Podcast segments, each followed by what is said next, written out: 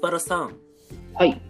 思いのほか、先ほどですね、僕あの10分で、ちょっはいと締めるつもりだったんですけど、ちょいちょい、あの、4分くらい、僕いらないお話して、あの、最初のアパートの、その、あー二つ隣のお話とかぶっちゃけするつもりなかったんですけど、あー、なるほどね。あいつ始める前に歌い始めんだもん。あれ、言っちゃうよねいや、そのしょうがないです。ない、しょうがない。しょうがないです。本当にマジ。でも言うしかな。やろうかな。マジで時間考えてくれるって、本当に。ね、今12時なんだけど夜のみたいな。本当ね、まだいるんだ、そういう人って感じ本当に。しかもね、あの、上手ならいい。上手ならいいんだけど、これね、絶妙に下手なんだ、これが。つらい。たまんねあれやね。え。さあ、ここからはフェーズ2。今回のトークテーマは、初めて遊んだゲームの話でございます。はい。これなあ、あの、僕が最初に遊んだゲーム、はい。ほぼほぼ記憶にないんですよ。あー、これねね。はいはい。以前ちょろっとお話ししたことがあるんですけど、はい。親父がある日、うんファミコンを買ってきたわけですよ。うん。まあ子供と遊んでやるってことを絶対しない男だったもんで、面倒だったんでしょうね、多分その相手すんのが。ははははは。ある日、そのファミリーコンピューターを買ってきうん。たわけで、はいで、まあ、それも、うちの姉ちゃんがスーファミ欲しいって言ってたのも理由としてあるのかなとうん。なるほど。思っていて、で、一緒に買ってきたのが、えっ、と、ファミコンのカセットの、はい星のカービィ、夢の泉の物語っていうソフト。だったんですうね。ん。これをね、午後2時3時くらいから親父がやりだして、はははははは。で、夜、ご飯の時間になってもてめえ一人でゲームやってて、もうね、あの、茶の間のテレビでやってるもんで、もうみんなご飯食べながら親父がゲームやってるの見てるんですよ。なるほど、そういうことか。そう。お母さんに、ご飯って言われながら、ラスボスと戦ってるっていうその光景がね、未だにね、鮮明に記憶に焼き付いているは感じですね。で、彼が遊んだ後、はい僕らが、まあ、ゲームやらせてもらって、うん。で、まあ僕は、まあずっとそれで家でゲームやるようになった感じですね。はいはいはい。昔、うん、昔からゲーム好きだったとかではなくて、多分ゲームを好きになるしかなかった感じです。一人で遊ぶってことに関してはそれが一番楽だったんで、はいはいはで、でもね、あの、小学生になってからお友達ができるんですよ。い。うん。ゲームの話きっかけで仲良くなって、はいはい。で、みんなで探検に出かけるようになったりとかして、秘密基地作ったりとかもして、ドラクエとかファイナルファンタジーよりも、うん多分冒険してたかもしれない。うん。で、行くたびになんかちょっとだけ強くなれた気がして嬉しくなったのを覚えてます。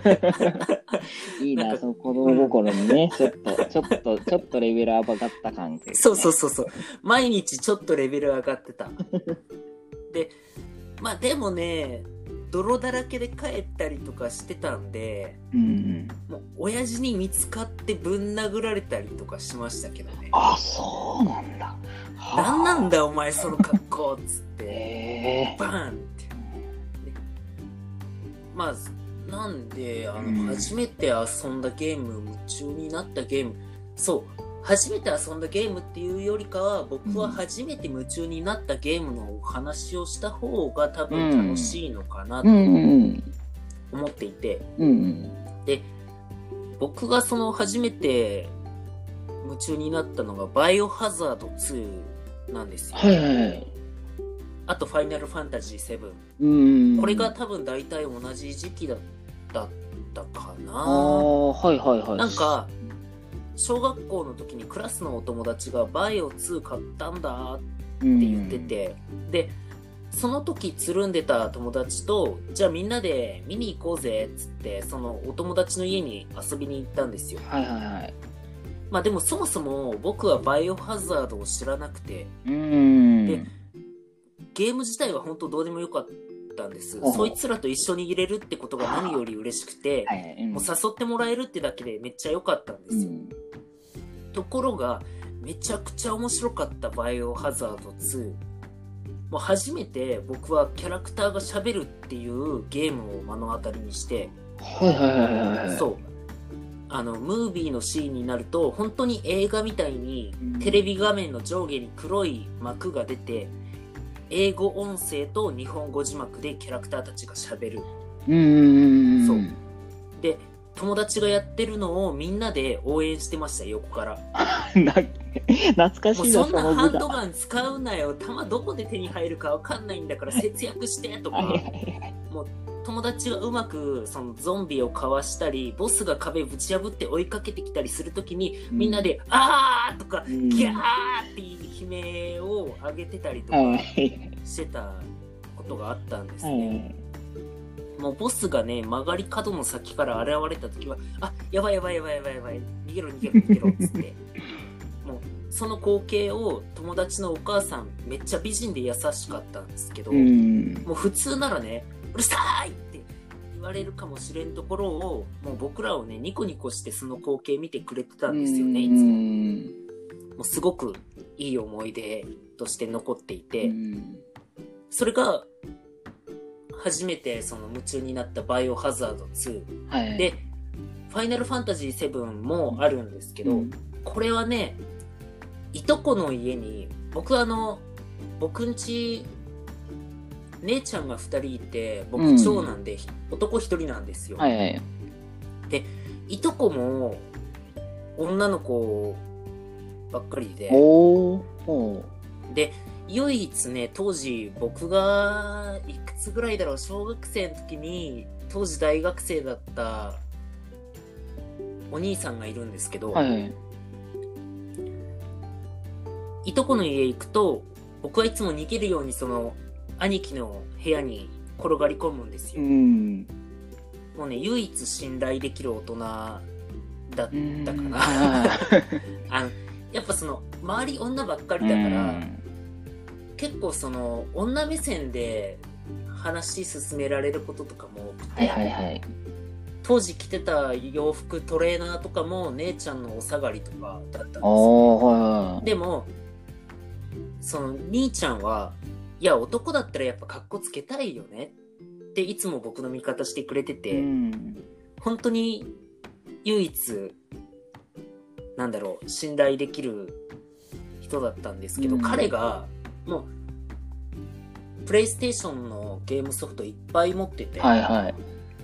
で、ちょうど、なあ、いつ頃だろう。まあ、ある日、天塚家にも、プレイステーションがやってくるんですけど、うん。ゲームソフトなかったんで、その、兄ちゃんに借りに行ったんですよ。そうか、ゲーム機だけ来たんですね。そうそうそうそう。で、その中でたくさんあるタイトルの中で、はいファイナルファンタジー7っていうのがあって、うん。タイトルめちゃくちゃかっこよかったんですよ。なるほど、確かに。いや、なんか当時、はいうん当時なんか、サルゲッチューとか、懐かしいな。クラッシュバンディックとか、はいはい。うん。まあなんか、子供っぽいゲームばっかうりん。だった中で、彼の部屋の中にあった「ファイナルファンタジー」っていうタイトルがすごく惹かれて、うんうんめちゃくちゃかっこいいぞめちゃくちゃ大人だぞって思っうん。うん。たんですよであのこれこれこれ貸してって言ったら、うん。いやこれ大人がやっても難しいぞって笑われながら、はいはいはい。うん。でいや大丈夫ゲーム好きだからって言って、攻略本と一緒に借りてったんですけど、はいはい。当時ね攻略本の見方すらわからないわけですよ。はあはもう全然見るとこ間違ってて、うん。え、え、攻略できない、どうしようってなってるような状態が、記憶に残ってます。うん。結構ストーリーもちょっと複雑ですよね、7って。そう、うん。そうね、ちちょっとあのー不思議な要素が多くて、はい。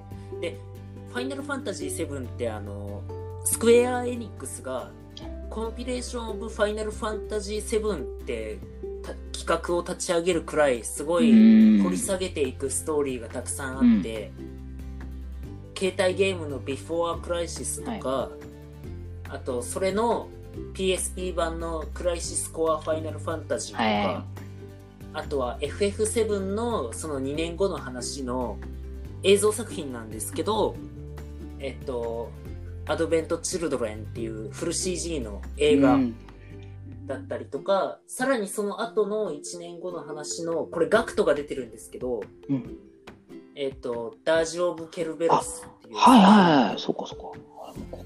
そう。に派生したりとかしていくくらい、すごくあの、これ一本では語りきれないお話がたくさんあるのが、ファイナルファンタジー7で、おそらくシリーズで一番人気が出たんじゃないかなと。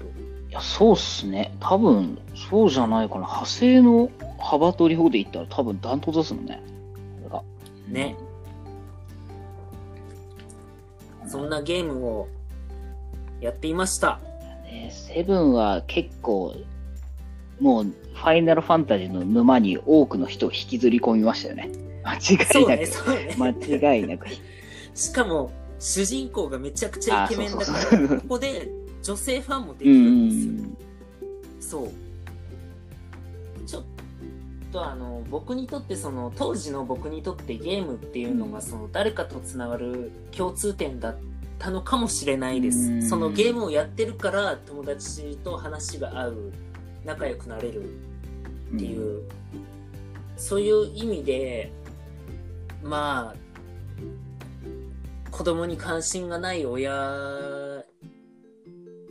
だったとも、まあまあまあまあ悪くはうないん。って今では思います。はい。そんな感じで私の始まりのゲームでした。はい。はい。